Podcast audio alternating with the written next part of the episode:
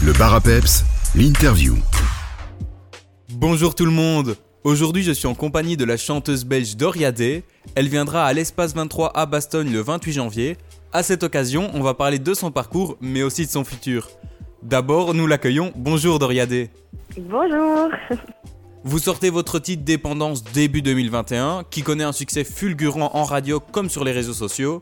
Cette belle réussite vous permet alors de signer en label, de nous offrir ensuite en juin de la même année votre premier EP. Vous êtes une artiste complète, vous composez, écrivez, interprétez. C'est quelque chose d'indispensable pour vous de toucher un peu à tout? Euh, oui, tout à fait en fait, Euh, parce que tous les aspects en fait dans la composition musicale euh, sont des choses qui m'animent vraiment et qui me font vibrer.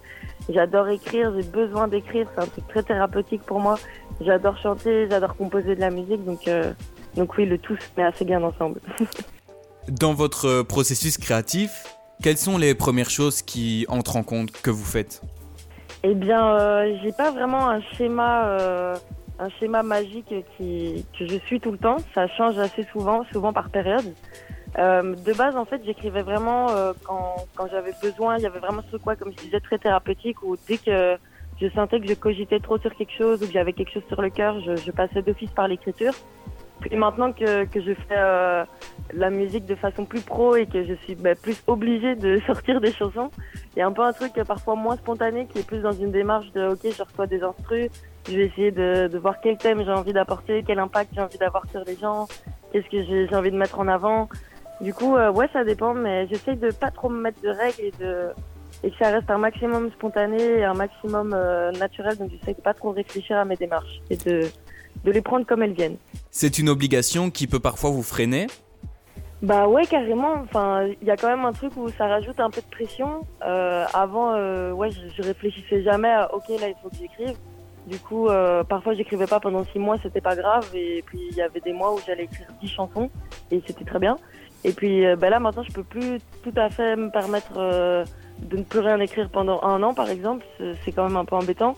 Du coup, j'essaye un peu de, ouais, d'activer ma créativité. J'essaye un peu de me mettre dans un mood. euh, ok, euh, là, je vais essayer de ressentir des choses, essayer d'extérioriser extérioriser des choses.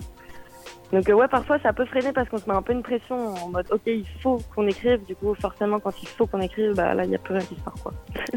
Vous l'avez dit, on retrouve beaucoup de votre expérience dans vos textes. Est-ce que c'est de là que vous puisez toute votre inspiration? Bah tout à fait, ouais. Il y a un truc vachement personnel dans mes textes et vachement axé sur euh, mes ressentis à moi. Euh, du coup, pour l'instant, ouais, j'écris sur ce que je connais le mieux, ce que je comprends le mieux. Enfin, même si je le comprends pas toujours, mais du coup, j'essaye de comprendre en tout mes ressentis et d'écrire dessus. Mais euh, je, plus, je suis plus en plus en train de réfléchir à essayer de d'écrire avec des autres ou pour les autres, et du coup d'essayer de me mettre un peu dans la peau des autres et essayer de de peut-être toucher des, des thèmes, des thématiques qui me concernent moins directement. quoi.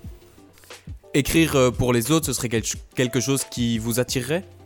Ouais, tout à fait, j'aimerais vraiment bien, ouais. S'il y a des artistes qui m'écoutent, n'hésitez pas à m'appeler. Et donc, euh, dans vos influences, on retrouve euh, entre autres Lana Del Rey ou encore Billie Eilish, mais on peut aussi retrouver des artistes francophones. tout à fait, ouais. Euh, en fait, j'écoute vachement de tout. De base, j'écoutais du rock dans mon adolescence. J'étais à fond dans le rock, j'écoutais que des trucs en anglais. Et puis, euh, en grandissant, j'ai découvert le rap, le rap français surtout. Et euh, je me suis pas mal intéressée, euh, du coup, à, la scène plutôt francophone. Et j'ai découvert aussi... maintenant, en vrai, il y a, de plus en plus d'artistes qui chantent en français. Il y a plein de pop aussi en français qui, sont, est super cool. Donc ouais, je diversifie un petit peu mes influences et, j'adore écouter des, des artistes francophones de plus en plus, ouais. Et écouter d'autres artistes, c'est quelque chose qui peut vous inspirer aussi? Ah oui, tout à fait, ouais. J'écoute, euh, je pense, tous les jours de la musique. euh, c'est assez vital. Et, euh, clairement, bah, ça, c'est aussi un truc qui a changé depuis que je fais de la musique professionnellement. J'ai quand même une autre oreille par rapport à ce que j'écoute. Souvent, je suis plus dans l'analyse et justement en train d'essayer de puiser des inspirations un peu partout. Du coup, on perd un peu ce truc d'essayer de juste lâcher prise et écouter pour profiter. Eh bien, on va s'écouter le titre euh, Dépendance de Doria Day et on se retrouve juste après ça euh, avec elle-même pour continuer cette interview. A tout de suite, Doria. On est de retour euh, avec Doria Day pour continuer cette interview. Dépendance est le titre éponyme de votre, de votre. On imagine donc qu'il a une certaine importance pour vous, en plus d'être un des titres qui vous a fait connaître du grand public. Pouvez-vous nous raconter l'histoire de ce morceau? Est-ce que vous attendiez à la réussite qui en a découlé? Eh bien non, on s'attendait pas du tout à ça. Euh, c'est un morceau en fait qui a été euh, qui a été écrit super super vite et qui n'était pas prévu du tout. Euh, en fait, de base, on avait on avait préparé un autre petit plan d'action pour sortir les titres et j'avais pas encore écrit Dépendance et on on pensait d'abord sortir sur ma tombe comme titre phare en fait, qui est aussi dans mon EP Dépendance sur ma tombe. Et, et en fait, j'étais c'était la première fois que j'étais en couple dans ma vie à ce moment-là et j'ai vécu une rupture et, euh, et je l'ai pas très bien vécu. J'avais besoin un peu d'écrire euh, ce que je ressentais. Du coup, en une soirée, j'ai écrit un peu euh, ce que je ressentais. Et il y a le titre Dépendance qui est sorti. Et du coup, assez vite, on a changé les plans. On s'est dit, ok, on va, on va sortir ce titre Dépendance en premier. Mais du coup, on n'avait pas vraiment de d'attente vis-à-vis de ce titre parce qu'il est vraiment arrivé euh, en surprise. Et, euh, et, ça, et ça a eu un impact énorme. Ça m'a donné plein d'opportunités assez folles.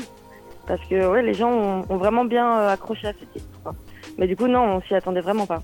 Un des titres marquants de votre euh, aussi, c'est la reprise euh, du titre Jeune et con de Damien 16. Est-ce que ce titre a une certaine signification pour vous? Bah, Tout à fait, c'est un titre qui me tient euh, assez à cœur et que j'aime beaucoup. Euh, parce que déjà, c'est un titre qui m'a assez suivi toute mon enfance, que j'ai beaucoup entendu, que mes parents aimaient beaucoup, que j'ai même analysé en cours en humanité. Et, euh, et, en fait, c'est un texte qui, qui m'a vraiment marqué parce que il dénonce plein de choses qui, moi, me parlent beaucoup et que, et que j'ai aussi envie de, de, mettre en avant et de dénoncer. Et c'est assez fou, en fait, de voir que ce texte a été écrit il y a 20 ans et que c'est un texte qui résonne tout autant et qui, et qui est tout aussi utile euh, de nos jours et qui, qui, dénonce toutes des choses toujours euh, actuelles. Du coup, en même temps, ça fait peur un peu. Mais euh, du coup, oui, j'avais très envie de, de donner un petit honneur à, à Damien Saez et de mettre son titre en avant, quoi. L'exercice qu'est de faire euh, une reprise est-il aussi compliqué que d'écrire euh, une composition à vous? Bah, Ça n'a rien à voir en vrai, c'est deux exercices vachement différents et euh, les deux peuvent avoir euh, leurs difficultés et, et ouais c'est vachement différent et en fait euh, une reprise souvent il y a un, une démarche d'essayer de se l'apprivoiser mais en essayant de, de respecter quand même l'œuvre euh, initiale du coup ça peut aussi être assez prise de tête mais, euh, mais après une composition, il y a tout aussi euh, la démarche d'essayer de créer quelque chose qui est aussi euh, compliqué. Donc ouais, c'est deux exercices vachement différents. Dans votre EP, on retrouve plusieurs fois la notion d'esprit sombre et de noyade dans vos pensées. Est-ce que c'est quelque chose qui peut parfois vous ralentir dans votre processus créatif? Ah oui, carrément, c'est même mon frein principal dans ma vie, à tout niveau. J'ai l'impression d'avoir tout le temps le cerveau en ébullition et que et que je réfléchis tellement tout le temps que je perds plein de temps en fait, parce que je passe trop de temps à réfléchir. du coup, euh, ouais, c'est un peu le, le, grand combat dans ma vie, c'est essayer d'apaiser mon esprit et de. Et le combat, c'est moi et moi-même depuis quelques années là. J'ai compris que j'étais mon ennemi principal. Du coup, c'est un truc qui revient euh, pas mal dans mes textes. Ouais. On imagine que donc euh, la musique vous aide à, mener ce combat Ouais, tout à fait. Je je sais pas euh, à quoi je ressemblerais sans la musique là parce que clairement ça m'aide euh, ça m'aide à tout niveau, ça m'aide à comprendre ce que je ressens, ça m'aide à comprendre ce qui se passe dans ma tête puisque comme c'est tellement ébullition et qu'il se passe tellement plein de choses, souvent je comprends même pas ce que je ressens et ce qui se passe.